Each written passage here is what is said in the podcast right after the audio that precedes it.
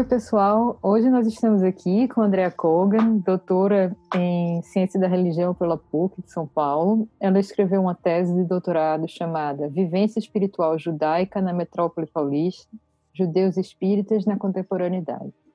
Andrea está prestes a começar uma pesquisa de pós-doutorado, também sobre sincretismo religioso, a fazer uma ligação com o judaísmo e a Ubanda. Me corrija se eu estiver errada, Andrea, depois. É, e ela é autora do livro Espiritismo Judaico, é publicado em 2018 pela editora Labrador. Hoje a gente vai aqui conversar com o André o que, que é essa ligação entre judaísmo e espiritismo, tratar de alguns aspectos da tese de doutorado dela, que serve muito bem para a gente fazer uma ponte entre o primeiro episódio nosso, que foi sobre o Isaac Bashev Singer, a questão do misticismo judaico, e a literatura, né, Yiddish em geral. Então isso fecha bem é, a nossa a nossa temporada do Afinidades Eletivas. Seja bem-vindo, André, e muito, muito obrigada mesmo por aceitar o nosso convite. Imagina, eu que agradeço. Eu adoro falar desse assunto, não tanto da tese, né, mas do assunto em si. Eu agradeço pelo convite, você e o Tiago, e eu tenho certeza que vai ser um papo ótimo. Olha, Andréia, também agradeço, faço minhas as palavras da, da, da Ju, muito especial a sua presença para um tema tão importante no Brasil, que é um país especialmente marcado pelo sincretismo religioso, e, e no, no, nesse, no, no, seu caso especifica, especificamente, você fala bastante de um sincretismo é, desconhecido, que é o sincretismo dentro do judaísmo, né, relacionado ao espiritismo, né, o espiritismo é um movimento que, que eu acho que pegou nos anos 90, vou, a gente vai conversar sobre isso, eu quero te perguntar muito sobre espiritismo, kardecismo, acho que a Ju também, e o quanto isso chegou, a gente imagina, claro, por, o Brasil ser um país de maioria cristã, né? Mas chegou a todos, a todos os grupos religiosos, né? Inclusive ao judaísmo, né? Então é, vai, ser um, vai ser um papo muito, muito legal mesmo. Então, muito obrigado pela sua presença. Você é especialista total para falar disso. Uhum. E vamos nessa. Obrigada, muito obrigada. É, eu vou falar o seguinte: você tocou num, num assunto, Tiago, que num tópico que é muito importante da gente entender. Eu acho que antes de qualquer observação sobre o livro em si, é um estereótipo que as pessoas têm sobre a comunidade judaica ser só uma comunidade judaica, sobre o judaísmo ser isto, isto e aquilo, e as pessoas têm isso num, num, senso comum, né? E acham que todo judeu é isso ou todo judeu é aquilo. E a gente tem que desmistificar isso, né? De uma, eu acho que tem que desmistificar isso no mundo inteiro. Isso é um movimento muito interessante que várias pessoas estão fazendo. Né? Uh, no sentido do seguinte: primeiro, se a gente falar de ortodoxias dentro do judaísmo, uh, se não me engano, é a universidade, ou a Universidade de Haifa ou de Jerusalém, que cataloga os, os níveis de ortodoxia. E aí a gente tem dezenas, literalmente dezenas, entre o ultra-ortodoxo até o ultra-liberal né, pensando do, do, do 8 ao 80, digamos assim. Isso é uma coisa. Segundo, além disso, o judaísmo não é uma religião monolítica. O judaísmo não tem um papa, Uh, e a gente tem várias questões que cada um entende o seu judaísmo de uma maneira diferente. Claro que a gente tem uma noção do judaísmo como uma comunidade, mas mesmo assim existem diferentes comunidades judaicas em diferentes países e mesmo em diferentes cidades. Se a gente pega uma grande cidade como Nova York, como São Paulo, ou como Buenos Aires, que seja, que tem grandes, uh, uh, que são os maiores números de judeus no mundo, por exemplo, ou mesmo Israel, é claro, o país como um todo, a gente Paris. vê Paris, exatamente. A gente vê como o, o, os judeus são absolutamente diferentes. Eu acompanho muitos, muitos, uh, uh, vamos dizer, personalidades judaicas no Instagram, por exemplo. Né? Agora, com esses movimentos todos de, de, de gênero, uh, movimentos LGBTQ, movimento, ou não sei mais qual a sigla agora que eu sempre me confundo, movimentos eh, L diversos, é, assim. É, acho que é LGBTQ+, mas eu também não sou... A gente, eu não, eu não sou a conhecedora profunda, é. mas assim, a gente... isso mesmo. LGBTQ+. A gente vê a quantidade de possibilidades que cada um tem de aí eu vou usar esse verbo, mas cada um pode escolher, de exercer o seu judaísmo, né? De, de, praticar o seu judaísmo. E eu acho que isso é muito rico, porque quem é a pessoa que vai chegar para você e falar isto pode dentro do judaísmo ou isto não pode? Quem é Deus que vai descer e vai falar isso para você? Claro, se você segue determin, um determinado rabino, se você pertence a um determinado movimento juvenil ou uma determinada sinagoga, você tem, enfim, você entra ali porque você tem interesses afins. Você acredita nesse tipo de religiosidade judaica, né? Ou você tem aquele tipo de fé. Mas, mesmo assim, você tem as suas crenças particulares e você tem as influências de onde você está de onde você vive, das, das contingências da vida. E isso aqui em São Paulo e mesmo no Brasil, uh, me interrompam se eu estiver falando muito, tá? Qualquer coisa vocês me interrompam para a gente pular esse assunto. Mas o que eu acho muito, muito importante é mesmo no Brasil, uh, onde a pessoa nasce, onde a família se estabelece, os contatos de amizade que você tem, que são muito profundos, a gente sabe, elas levam a você a outros campos religiosos que você não pensou dentro da sua escola ou dentro da sua família, não é? Então, isso é muito característico nosso. E o que é nosso, brasileiro, digamos assim? O espiritismo. Por que, que eu digo que é brasileiro? Porque o espiritismo aqui no Brasil, uh, uh, o Brasil é o único país que considera o espiritismo como religião. Isso é um ponto que tem que ficar claro para as pessoas, né? E segundo, é, o único país que considera o espiritismo como uma religião. Quando Kardec decodificou, que é esse, essa palavra que, que aparece nos livros, o espiritismo no final do século XIX, ele entendia o espiritismo como uma filosofia, como um estilo de vida, não como uma religião. Né? Só que no Brasil, a partir do começo do século XX, com o advento de várias personalidades ligadas ao espiritismo e principalmente com a figura do Chico Xavier, ele tem contornos uh, espíritas religiosos, né? Então, quer dizer, você hoje no censo de 2010, por exemplo, existe a questão lá, qual a religião que você que você professa, aí você tem o item religião espírita, o que não acontece em nenhum outro país, né? E além disso, você tem outra característica essencialmente brasileira, que é a Umbanda. A Umbanda é brasileira é uma mistura, digamos assim, vou falar de uma forma bastante superficial, é uma mistura entre candomblé e espiritismo criada aqui no Brasil, também no século XX. Então, quer dizer, o Brasil é riquíssimo quando a gente fala desses termos religiosos, de manifestações, de rituais, de religiosidades. Então, o judeu inserido nesse contexto brasileiro, ele tem as suas características próprias. E isso é muito importante da gente enfatizar. Nos Estados Unidos, por exemplo, a gente tem uma forte cultura do judeu budista.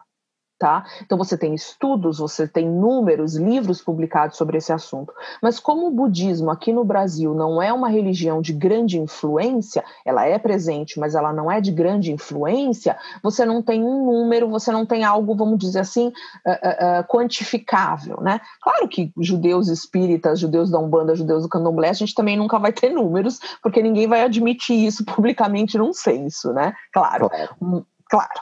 Mas nos Estados Unidos, com, a, com relação ao budismo, existem vários estudos de números e tudo mais, né? É, Mas é você é isso. cita na introdução da sua tese um livro que parece ser bem interessante e que te marcou muito, né, na, na, uhum. na, na tua formação acadêmica, que foi The Jew and the Lotus, né, sobre essa questão do judaísmo e do budismo nos Estados Unidos. Exatamente. É, uma coisa que você toca, que, que também me interessa muito, é essa capacidade que a gente tem adaptativa, né? É, de chegar em um determinado território diferente e assumir determinadas características culturais é, que não Perfeito. são nossas próprias, mas que passam a compor o nosso, o, nosso imaginário e, e o nosso, o nosso universo de vivências, né? Isso é uhum. é muito interessante. É, eu não, não sabia que existiam judeus que praticavam espiritismo. E uma coisa que me chamou muita atenção no teu trabalho foi porque eu tomei conhecimento de práticas espíritas entre judeus a partir de um romance do Singer que é Shadows on the Hudson, que é uhum. é sobre é, uma família e um grupo de amigos sobreviventes do Holocausto, que é um dos personagens, em que um dos personagens do livro basicamente tem experiências é, com uma senhora que diz ter poderes mediúnicos, né? E por eles estarem tão desesperados, no sentido de quererem contactar, sentir falta dos entes queridos que morreram, eles vão atrás dessa, dessa senhora para ver se eles conseguem realmente ter essa comunicação né, mediúnica com os que partiram.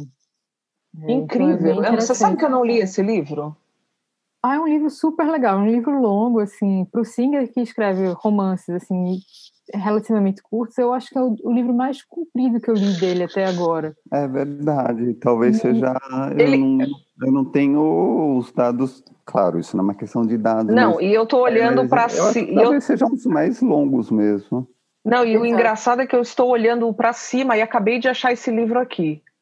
É, Shadows on the Hudson, porque eu é recebi uma legal. doação, eu recebi uma doação de, de livros judaicos algum fui atrás né, de uma senhora que morreu e muitos livros do, do, do Singer, do Saul Bellow e, e, de vários outros mais contemporâneos. E aí agora vocês me falaram eu olhei para cima literalmente de onde estou do meu escritório e o livro está aqui olhando para mim. Então quer dizer que ele será retirado porque eu estou, estou considerando como um sinal divino para eu ler. Olha aí é um sinal. Então assim eu fiquei super curiosa quando eu vi que você tratava justamente dessa questão do espiritismo e do judaísmo mesmo, porque eu tinha lido o livro e aquilo para mim abriu um universo assim, de possibilidades, né, de Sim. tipo de compreensão, é, de uma experiência, vamos dizer, mística mesmo, né, dentro da, da tradição cultural nossa, né?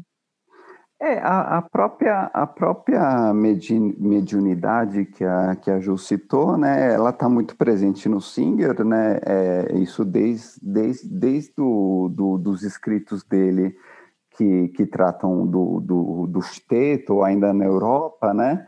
É, e que chega aos Estados Unidos, evidentemente, mas a mediunidade, essa questão do, do contato com, o, o, o, com os espíritos e com o além, isso ultrapassa Singer e, e é algo é, primeiro, é anterior, né? E que é próprio de todas as religiões.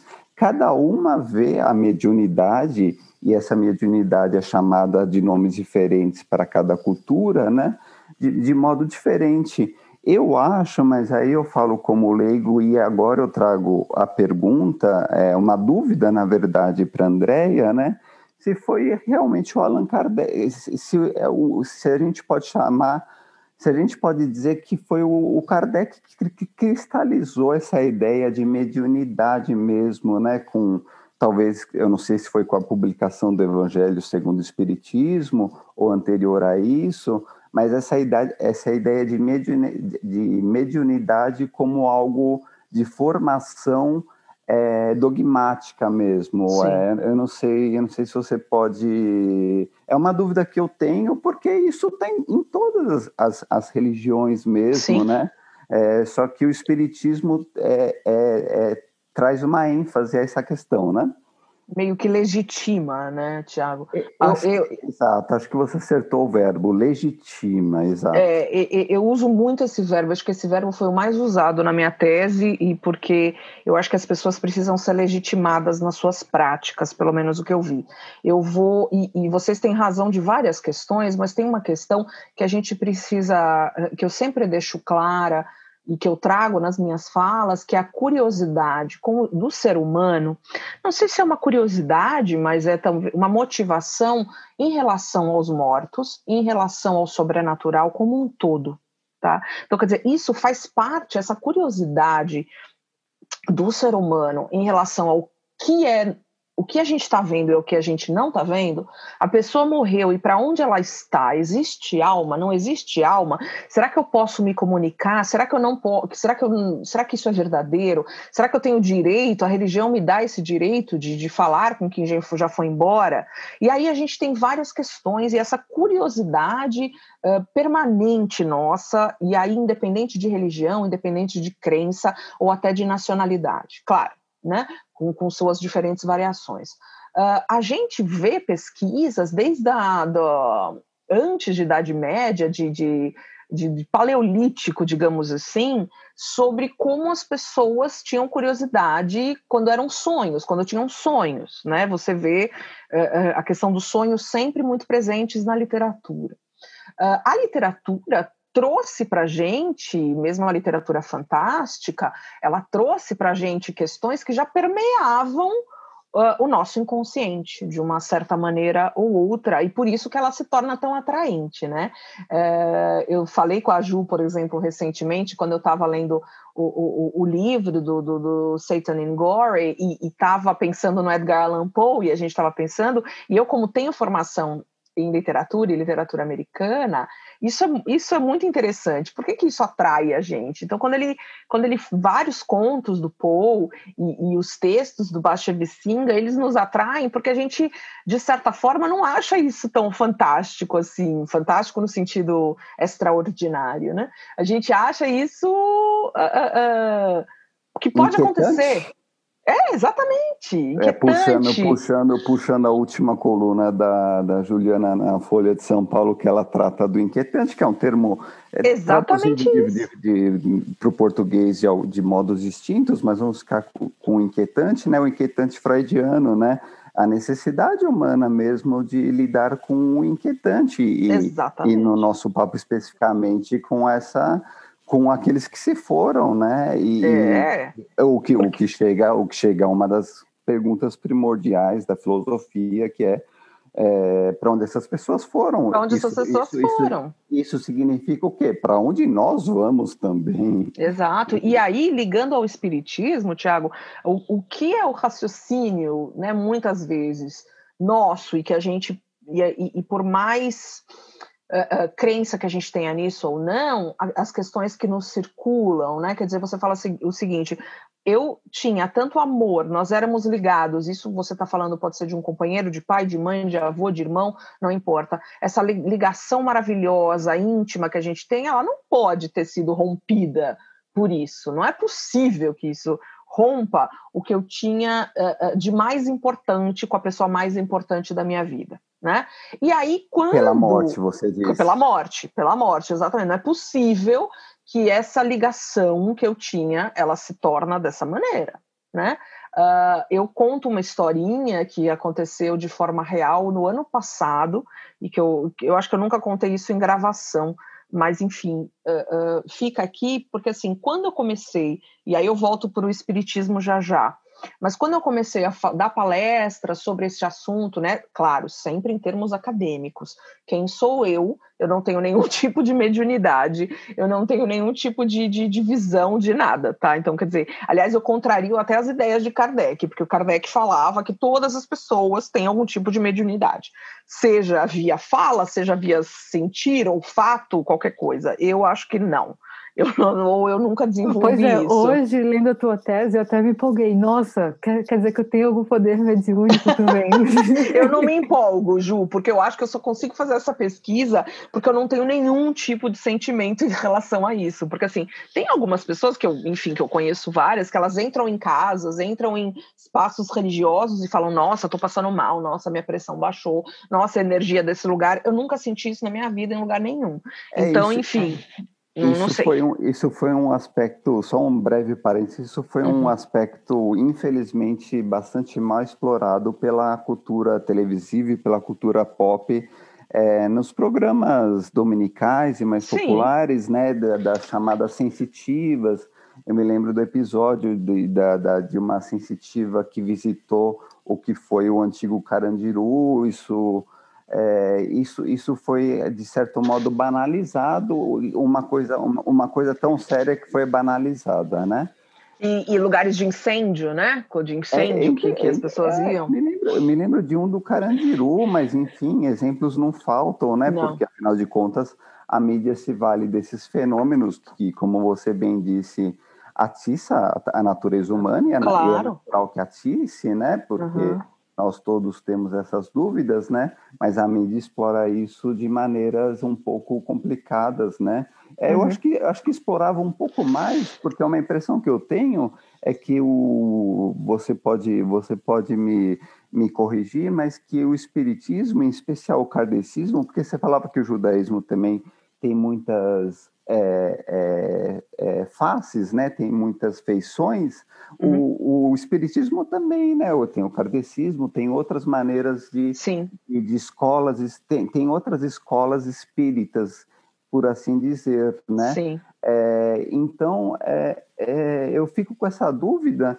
É, na verdade, não é uma dúvida. Eu fiquei pensando muito antes da nossa conversa é, se dos anos 90 para cá, ou seja, já tem um tempo, né? Já, tem, já temos aqui 30 anos, não houve uma queda nessa é, curiosidade dos brasileiros, eu nem sei se há dados para isso, é, é, dados precisos, né? É, se houve uma queda da curiosidade dos brasileiros em relação ao espiritismo, porque eu lembro que nos anos 90, até a, a gente falava em televisão, a, a novela a Viagem explorou, acho, eu acho até que bem, mas enfim, eu sou um leigo, mas explorou de uma maneira é, ok, né, por ser uma novela, o, o tema do espiritismo. Eu lembro até que tinha um personagem com, com um nome judaico, né, um nome, um nome até bastante proibitivo no judaísmo, né, que era o Adonai, né, que era aquele sujeito mascarado, para quem assistiu a novela deve lembrar, que era, era, é, era esse personagem misterioso na novela, etc.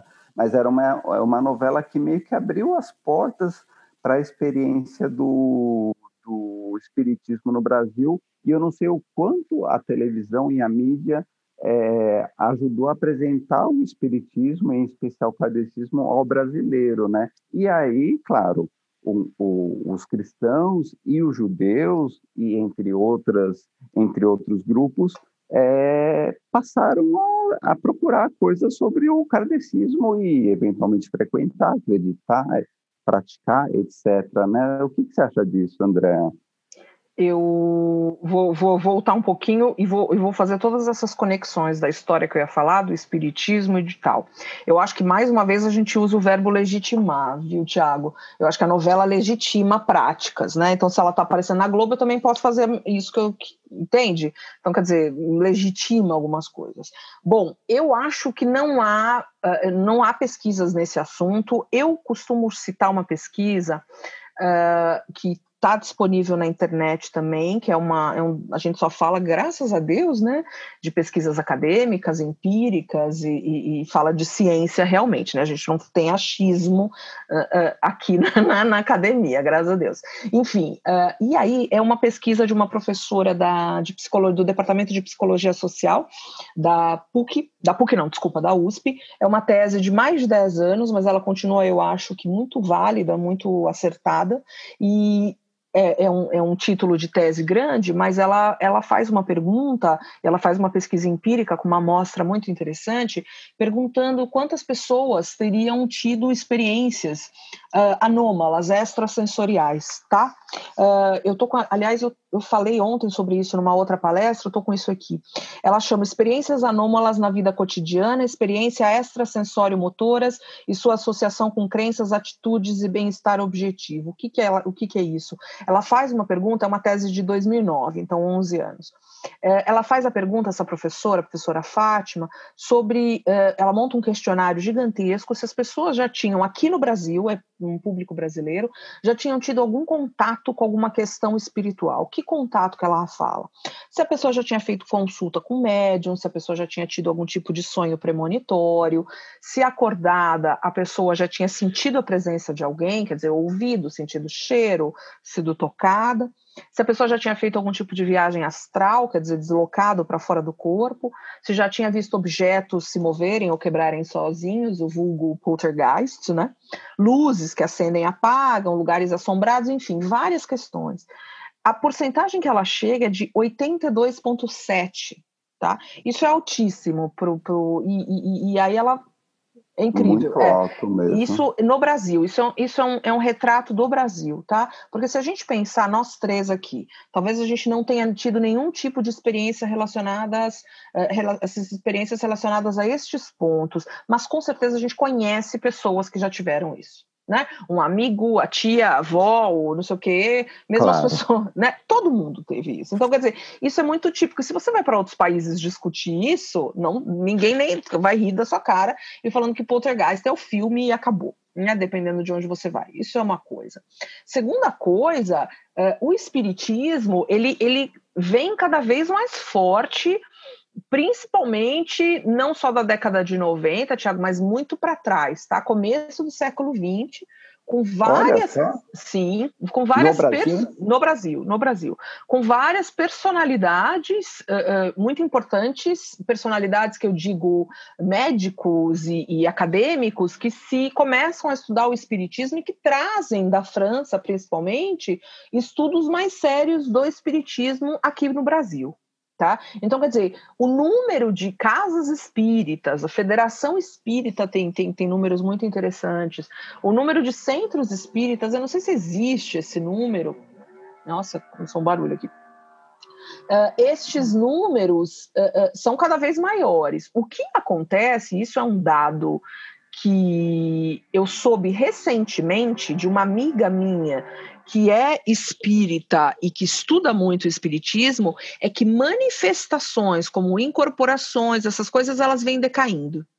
O, mas o estudo do espiritismo, espiritismo como filosofia, a caridade, a importância, blá blá blá, isso vem se mantendo uh, uh, de uma certa forma. Bom, mas falando especificamente de judeus que praticam o espiritismo, a gente tem um marco muito interessante no Brasil, que eu falo na minha tese, que enfim que eu venho desenvolvendo há muito tempo, que é o lançamento de um livro. Uh, uma família judia uh, na década de 70, final da década de 70, tinha seis filhos, e um dos filhos, aos 19 anos, morre de uma forma totalmente inesperada e abrupta. O filho faz uma cirurgia e depois de uma cirurgia ele tem um choque anafilático por causa de um, de um remédio que foi pingado no nariz. Muito bem. A família judia, o pai e mãe, que, que foram conversar com rabinos e tal, mas eles não encontram isso que a gente, isso é essencial. No momento da contingência da vida, no momento do desespero e da dor, não encontrar na sua religião de origem dados para te acalentar ou como ser confortado. E aí eles conhecem hum. o Chico Xavier. E aí o Chico, uh, uh, o menino que morreu chamava Roberto, o Chico uh, psicografa 22 cartas do Roberto ao longo da década de 80. Esse livro, essas cartas, foi, foi, foi, pedido pelos espíritos, pelas entidades e pelo próprio Roberto que foram sendo transformados em livros pra, em livro, desculpa, para também, uh, para primeiro, para esse, esse dinheiro arrecadado com o livro ser doado para caridade, e segundo, para mostrar a possibilidade das pessoas que existe a vida além do que a gente está acostumado aqui. Então foram essas duas, esses dois objetivos. Esse livro é publicado na década de 80 e até hoje ele é reeditado. Chama Rai quando se pretende falar de vida e tem PDF, tem livro, enfim, ele já foi tra traduzido para o italiano, agora ele está sendo traduzido para o inglês, e, e, e, quer dizer, isso foi um marco. E quando várias pessoas já tinham essas práticas espíritas aqui, judeus aqui em São Paulo, fala, bom, se essa família ou se isso foi transformado em livro, é sinal que eu posso também.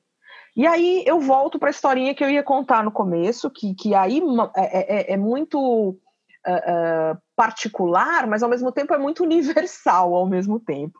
Eu estava dando uma palestra num, lugar e judaico, num lugar judaico, e a palestra era judaísmo e espiritismo, um lugar judaico aberto, obviamente que eu não vou falar no meio de ortodoxos, porque senão eu vou ser excomungada da comunidade, né? Ou, ou tacar ovo na minha cara.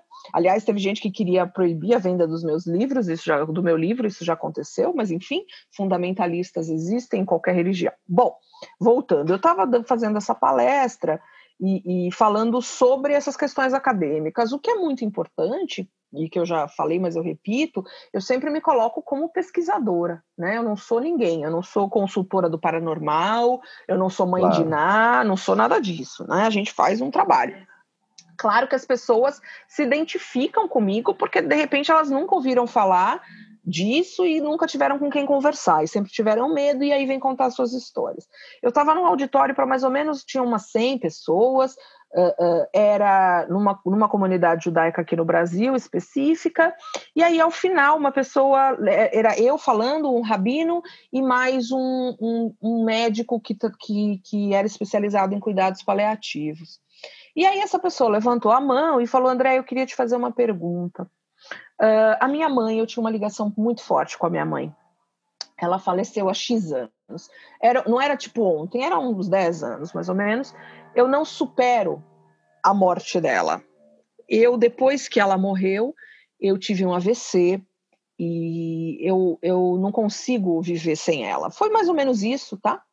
E ela falou, e aí ela contou a história muito triste, né? E virou para mim e falou assim: Andréia, será que eu vou encontrar minha mãe ainda? Aí todo mundo ficou quieto, aí eu falei: bom, o que, que a senhora e, quer que eu responda? Que situação, né? Para você responder. Exatamente, eu falei, eu falei, eu falei, e 100 pessoas olhando para mim, eu falei, o que, que, que a senhora quer que eu responda? Porque assim, tem a Andréia pesquisadora, que vai falar o que eu tô lendo, o que eu faço, e, e, enfim.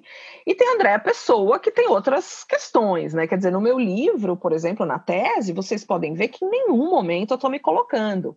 Em nenhum momento, né? Exato. Eu tô como observadora só. E, e, e, quando eu falo de espiritismo, não quer dizer que eu seja espírita, né? Eu sempre brinco que eu sou só judia e, e tá ótimo, né? Porque já é pepino o suficiente. Mas, quando ela me perguntou, eu fiz essa pergunta. Ela falou: Eu quero ouvir da Andréia Pessoa. Eu falei: Olha, eu acredito que eu, Andréia, acredito, por exemplo, eu tinha uma ligação fortíssima com meu pai. Meu pai faleceu dois, final de 2017 e eu acho impossível essa ligação ter sido rompida. Eu acho que essa ligação ela é eterna e que a gente vai ter oportunidade de conversar e se abraçar novamente. Essa sou eu falando, não como pesquisadora, não como doutora no assunto, mas Andréia, que perdeu o pai, e é isso. E como a senhora perdeu a mãe.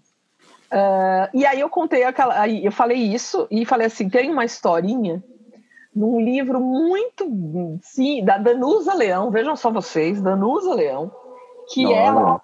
Olha só, que ela, no, no super referência. Mas ela, o que, que ela faz? Eu, eu lembro porque isso me marcou demais. Olha como, como tem coisas de tão tontas, digamos assim, que, que, te marcam. Ela, quando escreve o primeiro livro dela, o segundo já não lembro, na sala com Danusa, aquelas coisas assim, ela tinha perdido o, o, o pai, a mãe, claro, ela já era mais de idade, a irmã, Nara Leão, o marido, Samuel Weiner, e um filho né? Então, quer dizer, pessoas muito próximas dela e ela estava. E aí ela falou assim, gente, esse livro, eu tenho certeza que quando esse livro vai para todo mundo e principalmente para o meu pai, para o meu filho, para o meu ex-marido, para todo mundo que morreu, porque eu tenho certeza que a gente vai se encontrar um dia e vai falar, poxa, que bacana que você escreveu esse livro, que legal, porque se eu não acreditar nisso, a minha vida não faz sentido. Sim. Isso é muito então, importante. Isso é muito importante, Tiago, porque assim, é, é, é, o espiritismo ele traz esse sentido para a vida das pessoas. E, e eu acho isso, uh, uh, quem somos nós para dizer no judaísmo você não pode ter contato com o seu filho que está te mandando uma carta do além, acredite ou não. Entende? Para uma mãe que perdeu um filho, por exemplo. Como é que você... Questão, as questões afetivas, né? Exatamente. Que, então, ultrapassam, dizer... que ultrapassam as nossas, as nossas limitações enquanto é, religioso, né? Isso para pessoa religiosa, né? As questões afetivas ultrapassam, né? Sim. Então, eu acho que o espiritismo no Brasil, pela força dele, uh, os judeus que, que não são ortodoxos, né? A gente está falando de judeu secular, né? Os judeus que não são ortodoxos, que, que, sofrem com a contingência da vida como todo ser humano, na hora dessa uh, uh, desse tombo do mundo, quer dizer assim, o, o, a vida, o que a gente sempre fala, o judaísmo é agir nessa contingência da vida. O que, que, são essas contingências? O que as porradas que a gente toma. Então, por exemplo, quem acha que vai viver e fazer uma programação e que nada vai dar errado, hahaha, né? Como diz o, o, o famoso, a famosa citação Yiddish, man plans, God laughs. Quer dizer, isso é, isso, é, isso é óbvio, né? Quer dizer, o homem planeja, Deus dá risada. Então, quer dizer, você vai ser. Uh, uh, a tua vida, você vai ter que enfrentar uma doença de alguém que você gosta, ou sua, uma morte de alguém próximo a você, para não falar tudo tão trágico, mas assim, algum rompimento afetivo que seja muito dolorido, alguma quebra financeira, e aí sucessivamente, né? Quer dizer, as pessoas morrem, né? Um spoiler alert, né? As pessoas morrem. Então, assim, como é que você enfrenta, né? Exato. André, tem uma pergunta. É, eu acho muito interessante essa questão do quando você fala do judeu não ortodoxo, judeu secular, meio que tentando buscar uma explicação para esses eventos trágicos, mas que fazem parte da Sim. vida, né? e não encontrando na religião ou na, na expressão religiosa que eles é, seguem uma, um amparo para isso, né? para essa, essa tragicidade da condição humana. É, você fala algo muito interessante na tese, que assim a gente tem um espaço no judaísmo para o misticismo, para lidar com essas questões, mas que normalmente a gente meio que abafa tudo Exato. isso, né? É, quando você fala da tua experiência de escola, por exemplo, que o misticismo não era um tópico dentro da, da, da dos estudos religiosos. Ou eu, por exemplo, também lembro assim que tipo tudo para mim desde criança com relação ao judaísmo era sempre um apelo à racionalidade, né? Até a questão de você sentar chivar, por exemplo, existia toda uma, uma racionalização porque nós sentávamos chivar para no caso, existia um período de, de, luto fechado, depois o luto ia se abrindo, né, um ano, então você... Bom, todas as racionalizações possíveis para justificar determinadas tradições, eu acho que elas rolam dentro da cabeça de um judeu secular, né? Mas por que que, então, é, a gente não conhece é, o misticismo judaico? O que que, que que levou a gente a ter essa cisão, né? entre uh, o, o, judaísmo mais racionalista, e que a gente segue, uma coisa assim meio rascalar, né, tipo iluminista, e esse judaísmo místico, tanto da Cabala, né, que hoje tem um revival aí e tal, de maneira mais popular, e o judaísmo racídico, né? Por que a gente está tão segregado disso dentro da nossa própria tradição? O que, é que você acha? Eu acho essa questão fundamental, Ju, e, e você fala, e realmente você tem essa ruptura. Primeiro, quando a gente fala, eu, eu vou falar basicamente, né? A gente fala basicamente, quando a gente fala de mística judaica, tem muitas questões ali, mas a gente pode falar basicamente, superficialmente, de cabala e racidismo, tá? Então eu estou falando de cabala e de racidismo. Um, Olha que interessante. Eu vou, vou, vou tentar responder de várias maneiras o que você está me falando. Quando você pergunta a essas pessoas judias que praticam o espiritismo por que, que elas praticam o espiritismo e se isso não conflita com o judaísmo dessas pessoas, elas perguntam: não, mas vem tudo no mesmo lugar, tudo da cabala. Então a cabala virou meio que um. Sabe assim? Tipo, tudo vai, é culpa da cabala, né? Tipo, bode expiatório de tudo. Virou bode expiatório de tudo. Mas ninguém sabe o que é cabala, Ju. Ninguém sabe, a Cabala era, era algo absolutamente fechado. A, a, a grandes sábios do século, de, de, seis séculos atrás, homens que tinham mais de 40 anos, que podiam estudar isso, isso e aquilo. O que a gente vê, né? Então Exato. quer dizer assim, vamos lá, então se você, aí você fala assim, a pessoa veio de um país imigrante, veio para cá, nunca estudou Cabala, nunca estudou escola judaica, e me fala que o espiritismo veio da Cabala? Não pode ser. Isso, isso, isso é tipo um wishful thinking, eu acho, né? Não, não uma é, resposta não é pronta, talvez. É exatamente, uma resposta pronta para meio que legitimar, mais uma vez, para meio que legitimar o pensamento dela e não achar que ela está pecando contra o judaísmo. Tudo bem. Uh, segunda coisa, existe sim essa questão da escalar, existe a questão de, de rompimento e um judaísmo absolutamente racional, uh, ligado somente à lei, uh, e uma quebra do, do, desse misticismo. Né? Uh, e existe um revival disso pós-Holocausto. Quer dizer, revival em diferentes coisas. O Holocausto quebra isso, vamos dizer assim. Uh, por quê? Porque a população racídica europeia ela é dizimada, claro, não existe mais o racidismo. Tá? O que foi inventado, entre aspas, depois do Holocausto é um outro tipo de racidismo, e isso existem teorias, né? Quer dizer, o racidismo do Baal Shem Tov, do século de, final do século 17, 18, ele foi exterminado. E o que existe depois da Segunda Guerra é um outro tipo de racidismo reinventado. Então são várias teorias e que eu acredito nisso, né? Vamos dizer assim. Isso é uma coisa.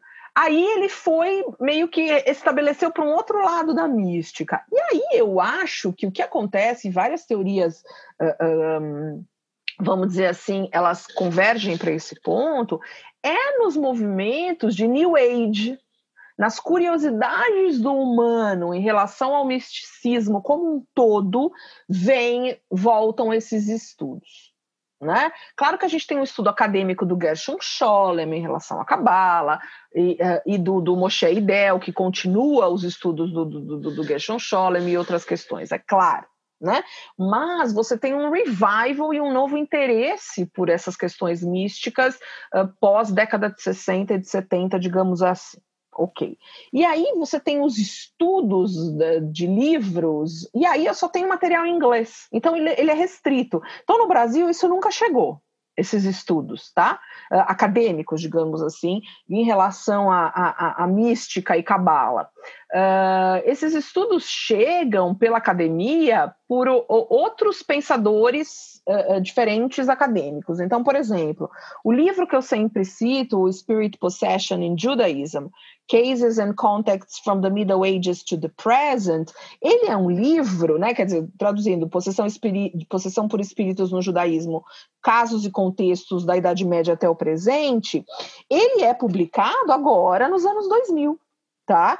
E esses, esses scholars que escrevem sobre esses assuntos são meia dúzia, um da Universidade de Yale, esse professor que é o editor do, da Universidade de Ohio, uh, e um da... E, e vários de, de, Israel, né?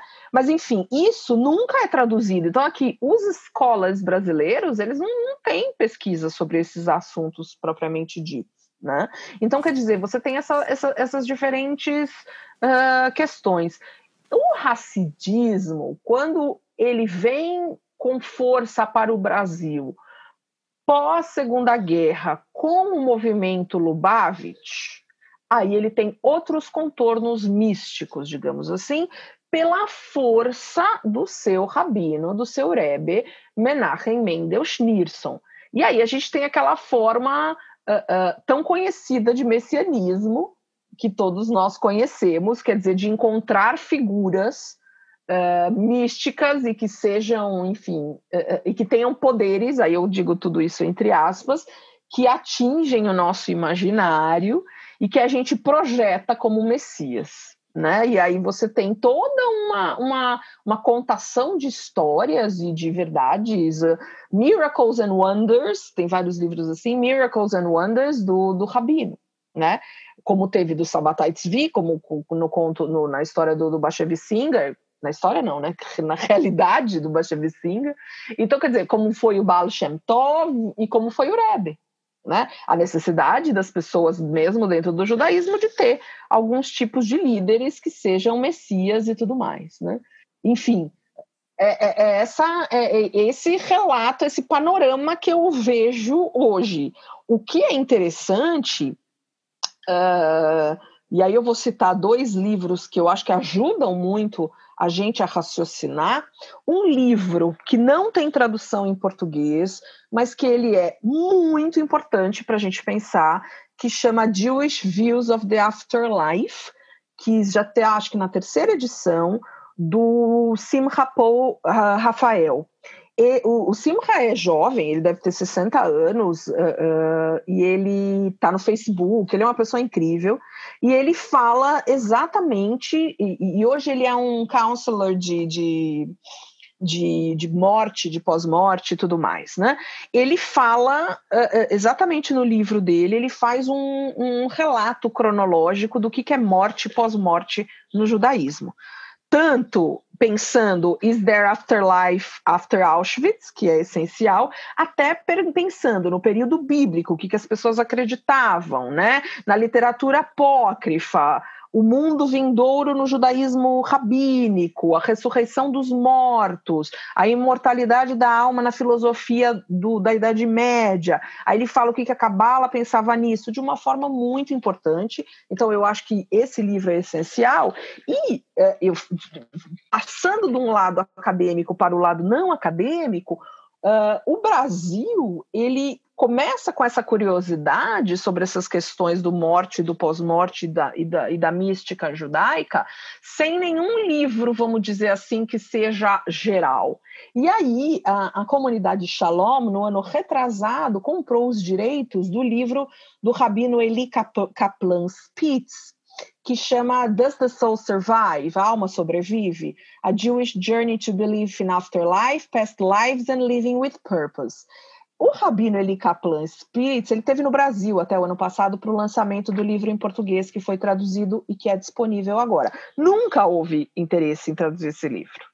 E agora que ele foi traduzido. E o que, que ele faz? Ele, como rabino, e também não é um rabino ortodoxo, ele vai participar dessas experiências. Então, ele vai conversar com pessoas que tiveram experiências de quase morte, ele vai falar quais são as visões do judaísmo sobre a sobrevivência da alma, ele vai fazer um treinamento, ele vai estudar com o Brian Weiss, aquele sobre minhas vidas, né? Muitas vidas, muitos mestres, para falar de hipnose, ele vai conversar com vários médiums e, e, e vai falar sobre o que, que é, uh, um, vamos dizer assim, é, a, o que, que, é evidência, o que, que, não é evidência, o que, que é regressão, o que, é a, a, a, o judaísmo tradicional em relação à ressurreição dos mortos. Então, quer dizer, isso é inédito na literatura brasileira. Né? É como se então, a gente enfim. realmente tivesse desenvolvido uma curiosidade espírita, vamos colocar dessa maneira, sem é, ter contato com o que estava sendo produzido no mundo judaico em relação ao mesmo tema, né? Como se a gente tivesse ilhado, né? Culturalmente. Perfeito. Quando eu, por exemplo, este livro do Matt Goldish sobre uh, experiências judaicas de possessão, e quando eu falo, gente, o livro conta Uh, academicamente falando, não estou falando do livro de historinha, sobre, e aí você vai pensar, diferentes approaches, diferentes abordagens religiosas, antropológicas, psicológicas, de gênero, e falando de exorcismo, falando dos grandes cabalistas de, de, de Tzfat, de Safed, do, que, que faziam várias, uh, uh, uh, várias questões nos túmulos, falam de várias vários episódios de possessão, principalmente, principalmente né, nos séculos XVI e XVII, uh, aparições de messias, uh, sintomas das possessões. Isso existe na literatura judaica, a maioria não conhece, né, Ju? Não conhece, não tem noção. Então, isso é um. É um então, o que, o que é a noção das pessoas aqui no Brasil? É o espiritismo, é a Umbanda, é o candomblé, é o que está próximo da sua realidade. Não os estudos judaicos em língua inglesa que um acadêmico escreveu ou vai ler os relatos de possessão do cabalista Raim Vital, por exemplo, que era o, o, o, seguidor, o sucessor do Lúria, né? Então, assim, as pessoas não têm conhecimento disso. Ela vai se legitimar, a sua prática, ela vai se legitimar pelo que está próximo dela, que é o espiritismo. Claro, é, e uma questão muito importante que vocês duas tocaram, é, acho que especialmente Andréia, nessa, nessa, última, nessa última frase, nesse último pensamento, é que, no fundo, as pessoas, isso inclui a gente, né? nós, nós não temos ideia é, da, de tudo o que envolve a nossa religião, não somos teóricos da religião. O sujeito religioso, ele não é um teórico da religião, ele é apenas um sujeito que tem determinada fé. Isso, isso, isso gera algumas controvérsias naturais, internas e externas. Externas que eu digo no judaísmo que acabam resvalando nessa é, visão messiânica mais recente através do Rebbe, né? mas é sempre uma visão messiânica, essa visão messiânica está num outro, né? em alguém que, que está por vir, veio o Rebbe, está por vir, no caso do judaísmo, essa, essa, essa busca eterna pelo outro, né? o, o sobrenatural no outro. É, o, a, a, a visão que eu tenho é que o kardecismo é, ele internaliza, deixa de ser o outro e passa a ser uma experiência mais pessoal, que é o que talvez é, é, muitas das comunidades, não só as, as judaicas, mas mas eu também me refiro às comunidades cristãs, é, sentiam falta essa experiência é, própria, não a experiência do outro. É, isso tem muito a ver também com o movimento pentecostal que, que, começa, que começa em Los Angeles no, no começo do século passado e que tem a ver com a experiência pessoal do Espírito Santo, que é um rompimento com o protestantismo, né? E isso vai dar origem a, milha, a milhares, não, né? Mas a dezenas de, de movimentos neopentecostais e depois neopentecostais, que é a experiência própria, que isso inclui possessão, como a gente, como a gente sabe, isso é muito próprio do cristianismo. E isso, claro, todos sabemos, isso chegou também com muita força ao Brasil. Só que, evidentemente, para a comunidade judaica, aproximar-se do cristianismo é o, é o, maior dos pecados, é, o, é, o, é a maior das transgressões, né? Melhor, melhor do que cristão, né? Então, o, talvez o, a via de saída do, do, do judeu tenha sido o cardecismo. Só que aí entra uma questão que eu acho eu acho que fica é, complicada na mentalidade é, judia. Judia eu falo como, como sujeito judeu. O kardecismo ele tem aspectos do cristianismo.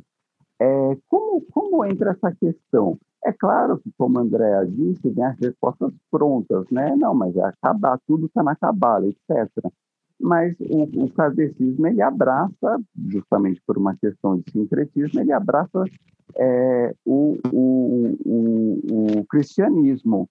É, isso não gera um, um, dilema na, na, na, não na comunidade, mas na, na personalidade daquela pessoa que que está buscando essa experiência pessoal via kardecismo e que vai em alguma casa espírita e se depara de repente com a imagem de Cristo na parede, um quadro, etc.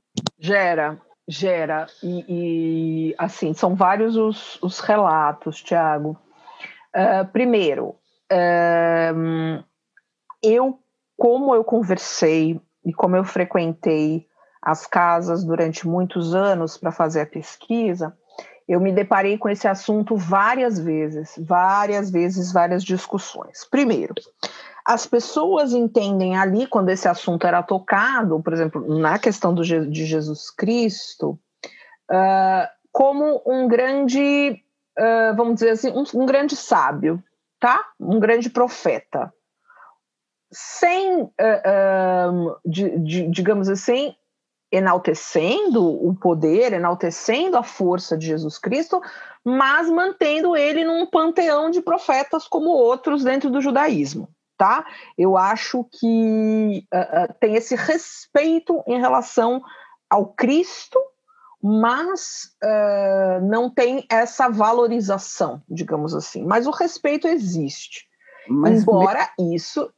É, acho que, você, acho que você já ia falar isso, mas mesmo esse respeito não é algo radical para um judeu? Eu acho.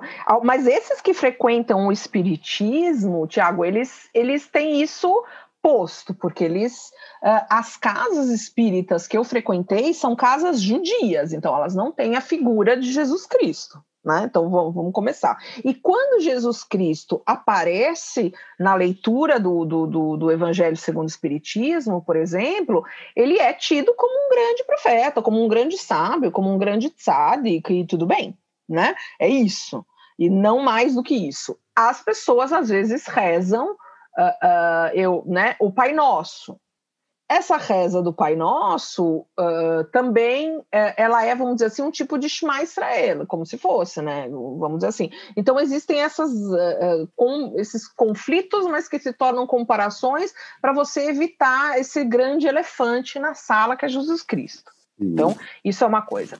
Segunda coisa, que é um tópico importante, é que assim, eu conheci por exemplo, nessas casas, uma pessoa que era mais religiosa que as outras, vamos dizer, mais ortodoxa, dentro do judaísmo, e que eu tive oportunidade de ver incorporando algumas entidades muito fortes. Eu tive oportunidade de ver falando com, com outra voz, enfim, uma incorporação e tudo mais.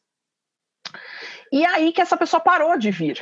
E aí, quando foi questionado por que essa pessoa parou de vir, ela estava se dedicando muito ao estudo da Torá, estava ficando cada vez mais ortodoxa e aí conflitava com essa essa visão espírita dela, né, com essa mediunidade dela. Então ela optou por calar esse lado mediúnico, calar esse lado espírita e se dedicar somente à Torá e ao judaísmo. Então, quando acontece essa, é, é, esse embate, digamos assim, a pessoa opta.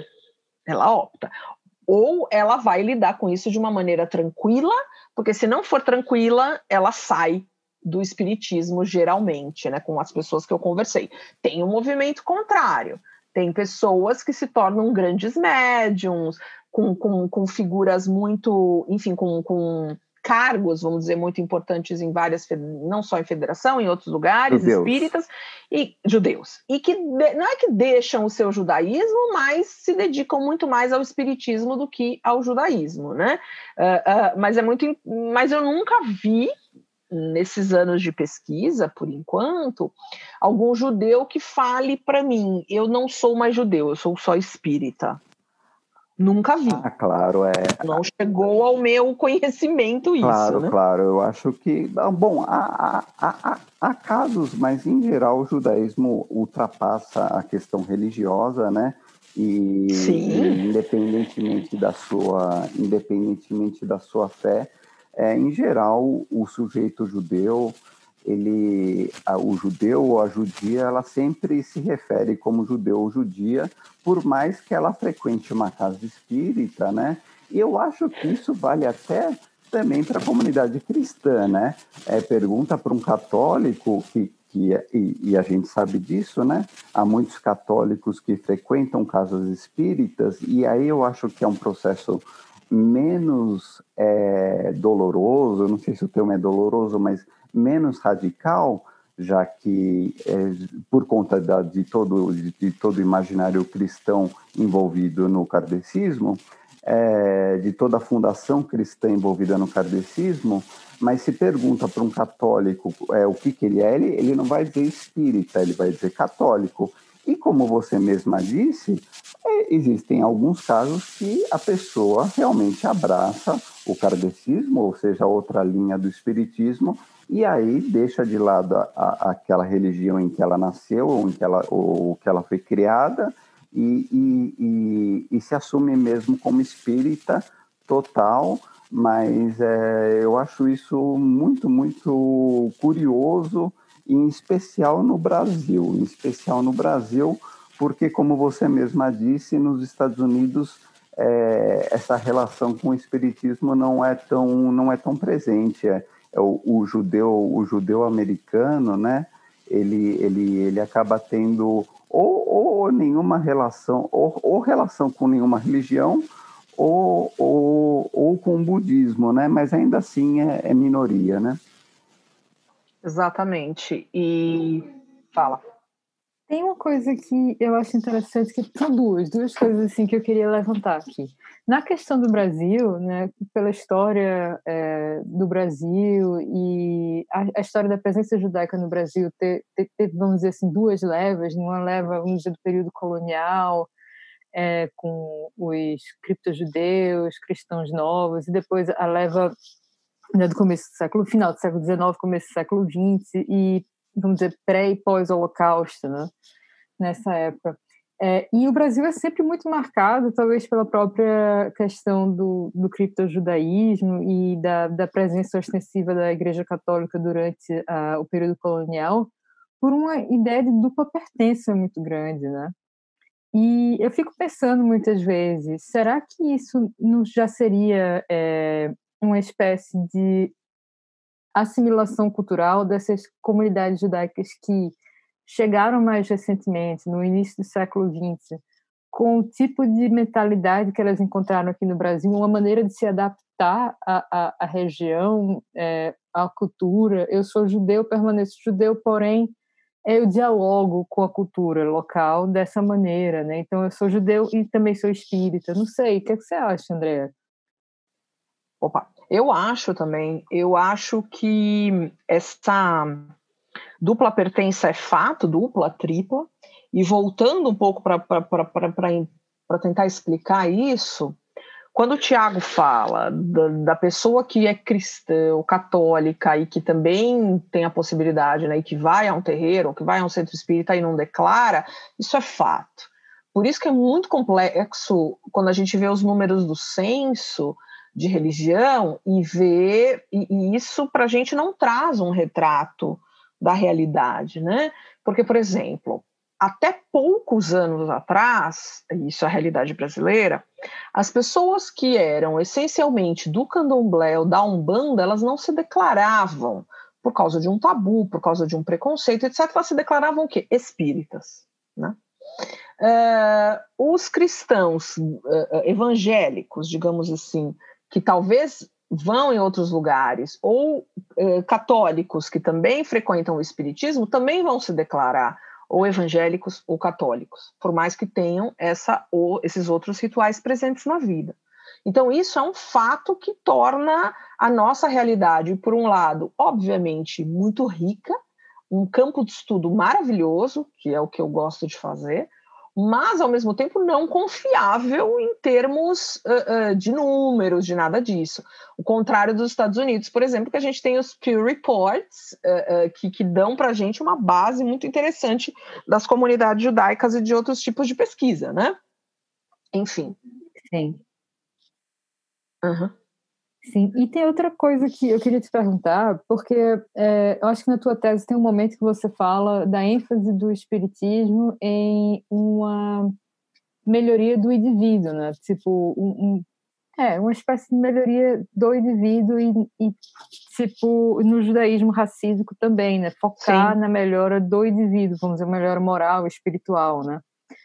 É, e eu achei muito interessante como você faz essa ligação. Se você puder falar um pouquinho para a gente é, de como esses dois movimentos, a partir do momento que eles apelam para a vivência é, da individualidade, né, eles, eles criam até um ambiente comunitário que é, é, é extremamente forte, né, porque o, a comunidade espírita tem todo o trabalho de SEDACA, né, como você fala, de caridade, projetos sociais, e o Lubavitch também, né, do Rabad, ele vai Exato, ter um, uma pegada uh, dessas e, Ju, também, né? é interessante que, assim, eu acho que alguém tem que fazer, alguém, eu, eu que não, eu não sei, só se eu for fazer isso numa próxima vida, porque nessa não, não sei se vai dar tempo, que é fazer esse paralelo entre essas duas figuras messiânicas, uh, se a gente pode chamar assim, enfim, mas uh, duas figuras desses dois líderes, que são o Chico Xavier aqui no Brasil e o Rebbe de Lubavitch nos Estados Unidos.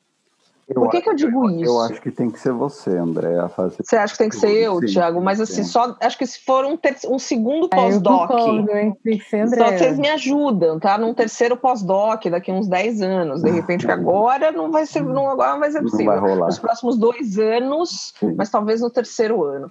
Bom, por quê? Porque eu achei isso de uma. É, eu, primeiro, eu não achei nenhum estudo relacionado a isso. Eu acho que isso não existe realmente, né? Mas quando a gente pensa nessas figuras de grande carisma, que trazem. Uh, uh, eu, eu, eu vejo, eu gosto de uma descrição muito simples para falar. Essas figuras que as pessoas consideram acima do bem e do mal, né? Uh, e figuras que têm essa, essa, esse emblema de milagres, né? que tem essa, essa coisa milagrosa e ao mesmo tempo apelando num sentido positivo, apelando para a caridade, para a generosidade, para a bondade das pessoas, sabe? Uh, como foram esses dois líderes. E a gente pode traçar vários paralelos entre os dois. Eu consegui um pouco na tese, mas como era no meu, não era meu foco e eu ia precisar de muito fôlego para fazer isso, eu não consegui.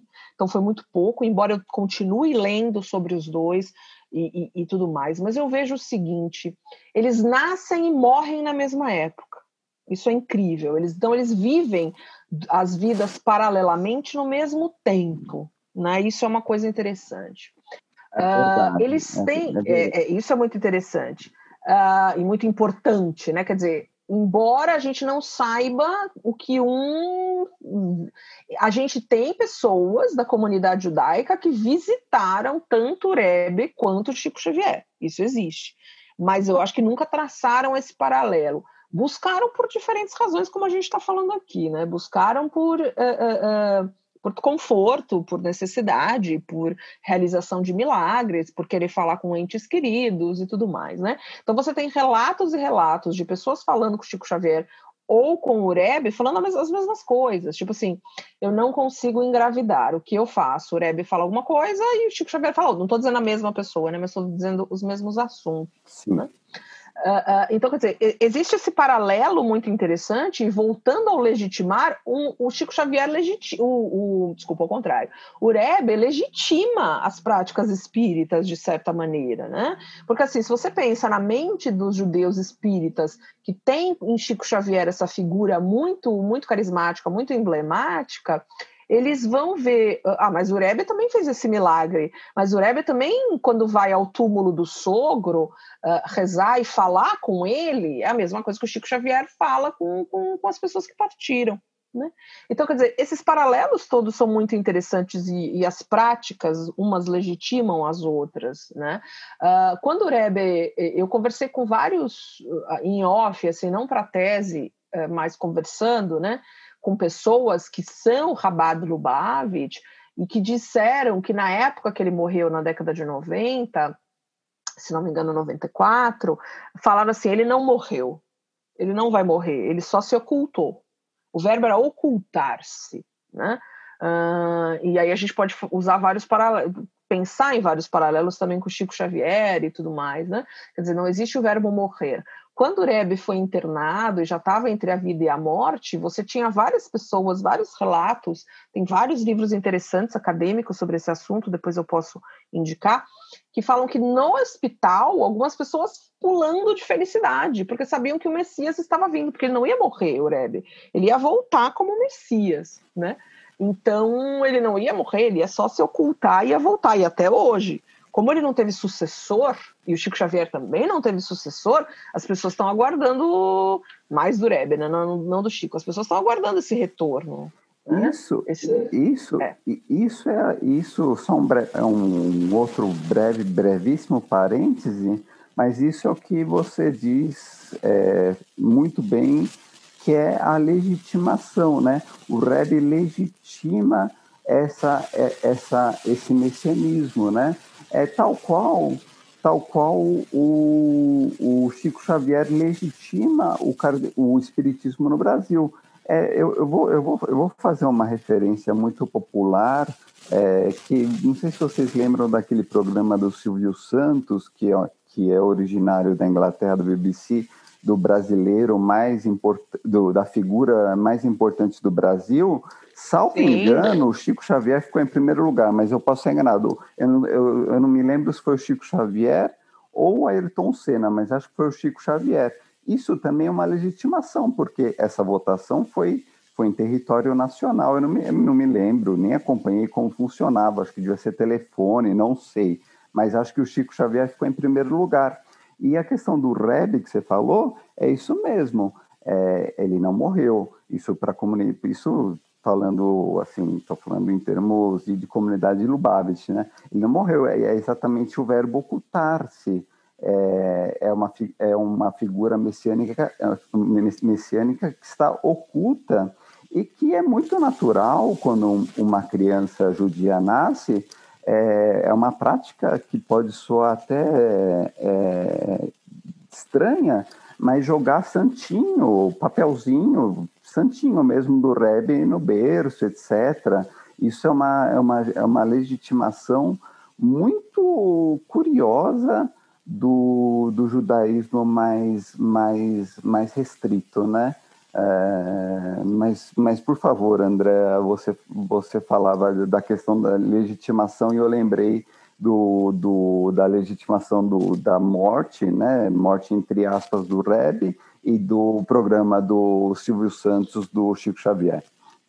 Não, eu acho perfeito. Uh, e o que é interessante, é, Tiago, você vai nas casas judaicas e do Rabado Lubavitch, você tem esses santinhos, né, que o nome é engraçado, uh, mas você tem quadros, Mashiach Now, você tem fotos deles espalhadas, foto dele na carteira, etc, etc, tá?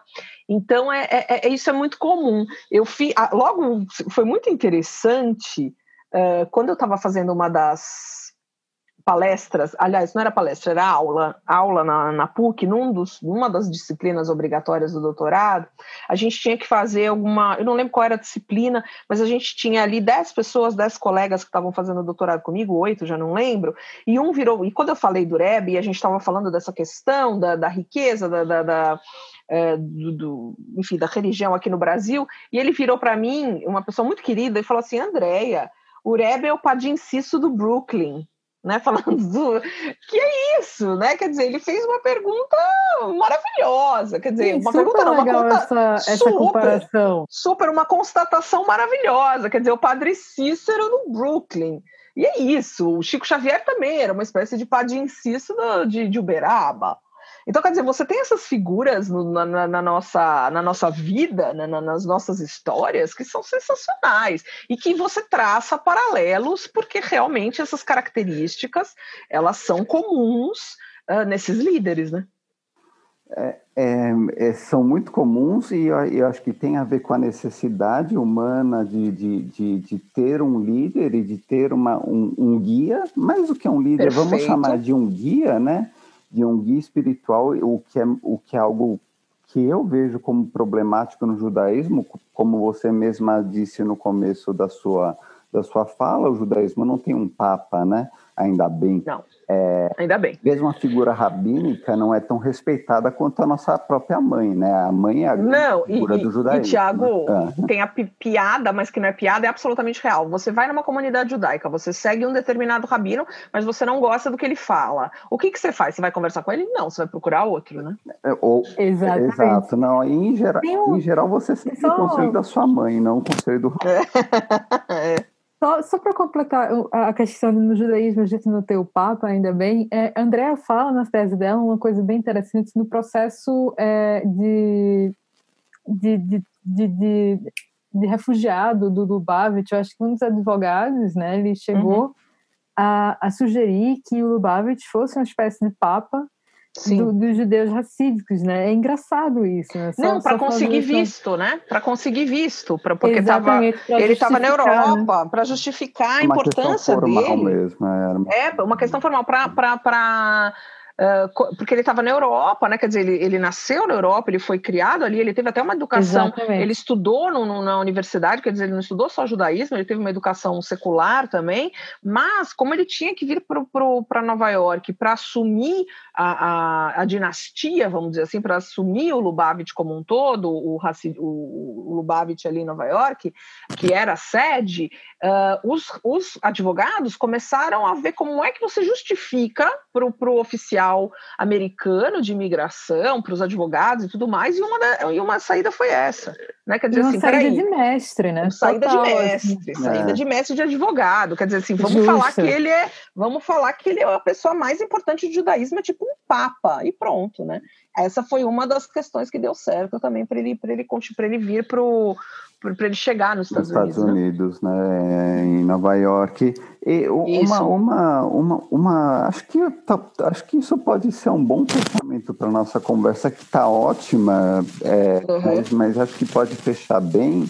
É, é a questão que, que, que, que eu estou pensando o tempo inteiro enquanto a gente conversa, né, das justificativas que as pessoas dão ao procurar outro, outro meio, outra casa, outro templo, outro guia.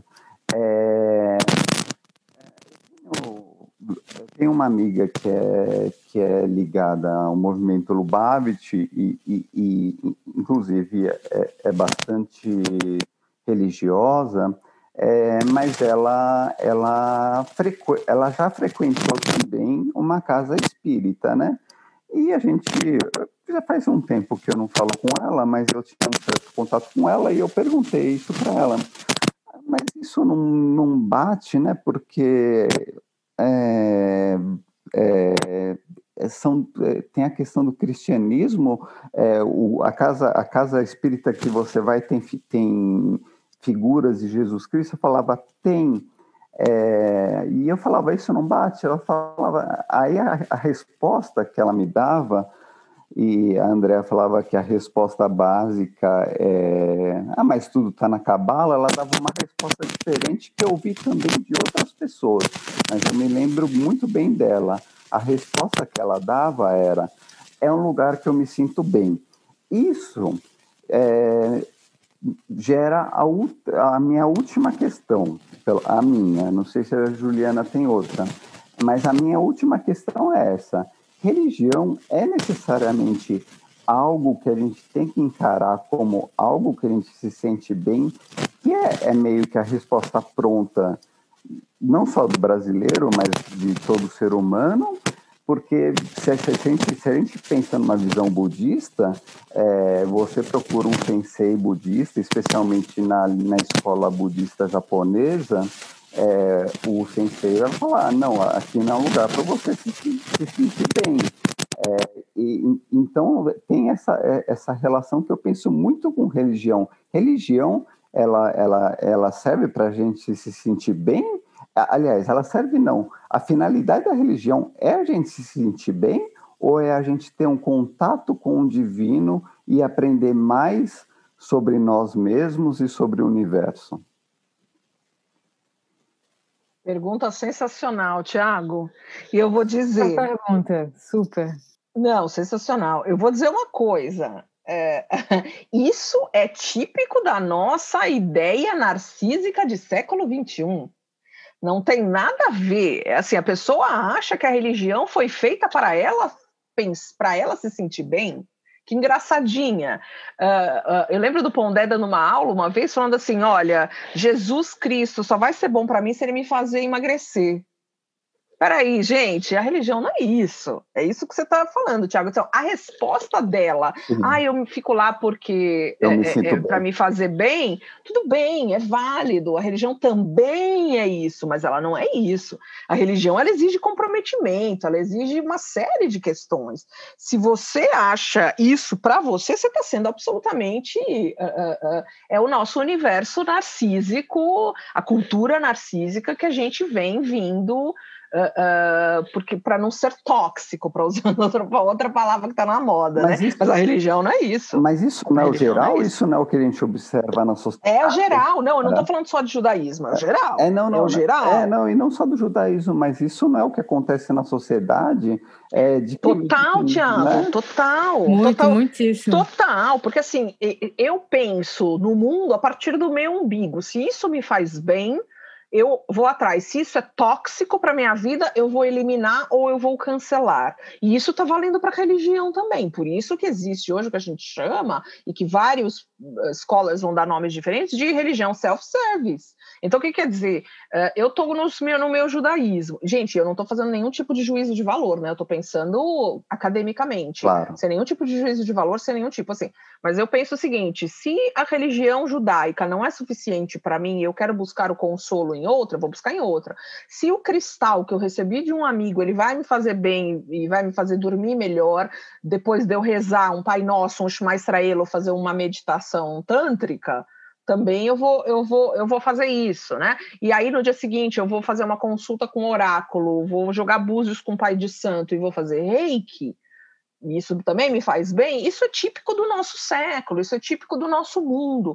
Buscar essas respostas uh, uh, muito individuais, absolutamente individuais, né? Então, se a pessoa fala, uh, uh, a, eu vejo assim, imagina antes, antes do Holocausto, ou imagina se a gente fala da, da Europa racídica do século XIX, ah, eu vou fazer tal coisa porque eu me sinto bem não, iam nem entender o que estava acontecendo. É, não cola, né? né? Não cola não de jeito cola, nenhum. Não ia colar, não só no judaísmo, mas em várias, né? Se você está seguindo, né? Você está falando com um determinado padre, absolutamente religioso e tudo mais, aí ah, eu vou fazer isso no meu cristianismo porque isso me faz me melhor. Eu não vou assistir a missa, mas eu vou num terreiro de umbanda porque isso me faz melhor. Meu querido, você pode fazer o que você quiser da sua vida, mas é engraçado, né? Eu, eu acho isso muito divertido e, e não divertido, quer dizer, no sentido de amusing, né? No sentido de é interessante, é, interessante, né? porque assim as pessoas vão dar respostas de acordo também com a época que elas vivem no mundo. Né? E eu acho que também denuncia uma coisa muito interessante. Assim, a partir é, do, do século XIX, na minha área de estudos, a gente vê que Aliás, um pouco antes do século XIX, já com, com a invenção da prensa e com a quantidade de livros, romances e tratados, qualquer coisa que fosse, fosse sendo publicada, uhum. as pessoas deixaram de ter uma leitura intensa para ter uma leitura extensa é, dos textos e até mesmo da própria cultura, né? Perfeito. Eu acho que isso passa muito pelo que a gente fala quando a gente conversa sobre religião, né? Por exemplo, nós aqui na vivência eh, do nosso judaísmo, sem ter ideia, muitas vezes, de quem foi o Baal Shem Tov. A gente só ouviu falar, uhum. mas não tem ideia que ali nas historinhas dele a gente pode encontrar é, determinadas expressões que é, sirvam de, de âncora para um estudo como tem um estudo que é riquíssimo, né, em relação a fenômenos sobrenaturais, em relação ao espiritismo, né, então Está lá na nossa tradição, mas a gente não acessa Todas, porque a gente está muito acostumado Com a, autoajuda a, também. É, tipo, a gente a, pulando de galho em galho, né? Exatamente. A gente, eu, é. eu falo assim, o espiritismo, eu já falei isso muito, e na tese eu percebi isso muito, a leitura séria, a leitura, porque assim, uma das questões do Espiritismo é o estudo, é o mais importante, né? O estudo dos livros do Kardec, uh, O Céu e o Inferno, o Livro dos Médios, o Livro dos Espíritos, o Evangelho segundo o Espiritismo tal. Uh, as pessoas colocam ali dentro do, do, do desse, dessa, desses livros uh, tipo um livro de autoajuda escrito por alguém que só quer ganhar dinheiro que escreveu há 10 anos. Mas peraí, cara. Exato. Você jura que você quer você está lendo minutos de sabedoria exatamente da mesma seriedade que você está lendo uh, uh, Céu e Inferno? Sei lá, estou dando um exemplo. Uh, você Exatamente. Tem, peraí, peraí. As pessoas que querem falar de judaísmo, que estudam judaísmo, como eu vejo, a gente tem uma, uma gama de estudos gigantesca. Se você quer falar de misticismo, vai estudar o que você está falando, vai falar com esses escolas Exato. que estão fazendo Mas não fique, primeiro, como você falou, não fique pulando de galho em galho, não tem essa visão superficial de coisas, porque você ouviu falar e tal. Eu detesto essa superficialidade, quando as pessoas falam, ah, o judaísmo diz isso. Ah, é onde? Como? Por quê? Ah, o espiritismo é isso. É onde? Como? Por quê? Qual é a tua referência bibliográfica? Claro que a gente é acadêmico, mais chato em relação a isso, mas eu vejo assim, eu vejo como você, é uma superficialidade claro, que dá, dá, medo, né? Dá medo. Sim, sim. Não, dá muito medo mesmo. Não estamos, não estamos exigindo é, que todos sejam profundos conhecedores da, claro daquela que não, religião. Porque inclusive não dá. Não né? dá, não dá numa é, vida só, às vezes, não né? Dá. Não, não, não, é uma, não, não é uma questão de ser profundo conhecedor daquela religião que professa ou que acredita mas há uma superficialidade também, é, não sei nem 8 nem 80, sabe? Porque aquele, é aquele ditado chinês muito básico e surrado, né? meio que clichê, que quando você acredita em tudo, você não acredita em nada, até porque há muitas discordâncias, né? É, claro. é a mesma coisa que é você falar que que você segue uma dieta kasher, mas você está comendo bacon. Peraí, ou, ou você... Ou, vamos ser coerentes, vamos ser coerentes. Bacon, bacon vegano. É, ou, bacon vegano, é, ou você, é ou você, Com tofu. É, ou você come... É, ou você segue uma dieta, ou você segue uma dieta kasher, ou você come bacon.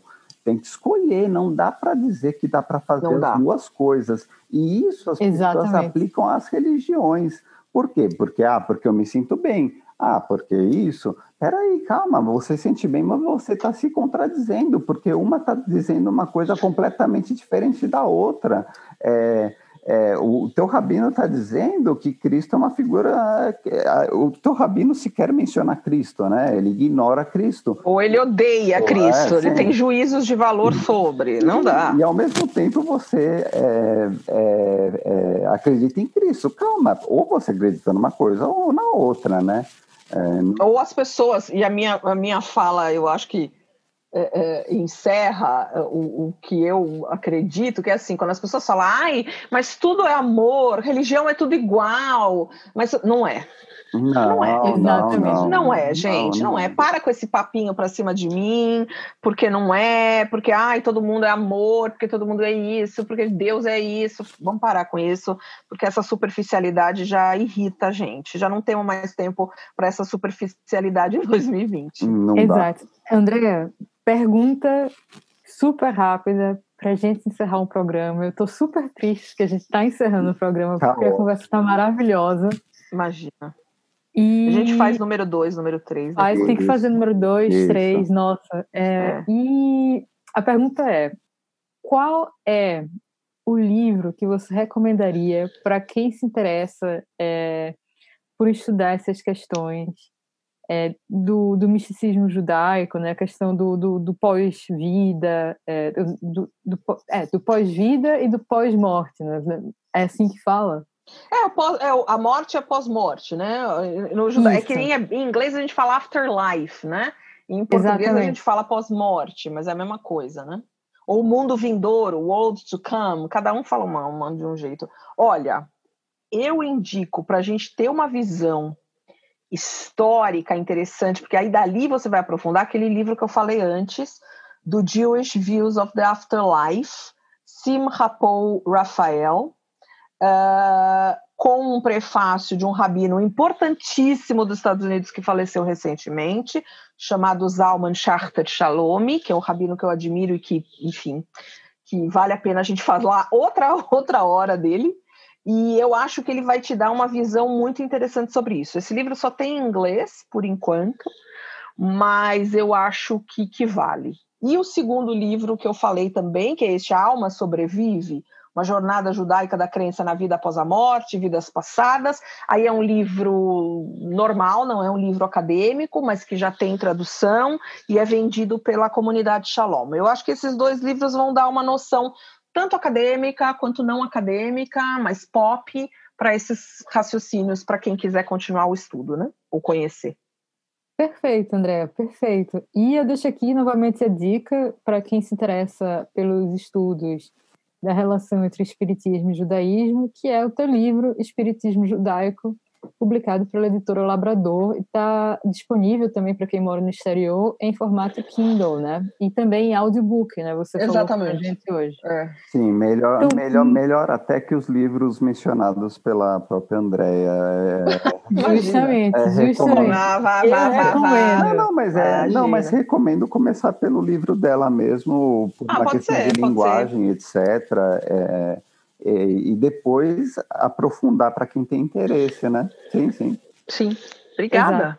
Né? Então, muito, muito obrigada. Quem, quem também quiser acompanhar mais o trabalho da Andréa, acompanhe o Laboratório de Política e Comportamento e Mídia, o Labor, da PUC de São Paulo. É, as atividades do, dos núcleos de pesquisa que o Labor proporciona. E a Andréa é, é uma das coordenadoras e ela é super envolvida, está sempre lá é, no, no Facebook do Labor, debatendo várias questões importantes e, e relevantes para o debate contemporâneo. É isso, pessoal. Muitíssimo obrigada. Muito obrigada, muito obrigada. Também fico à disposição. Fico à disposição para quem quiser. Obrigada, gente.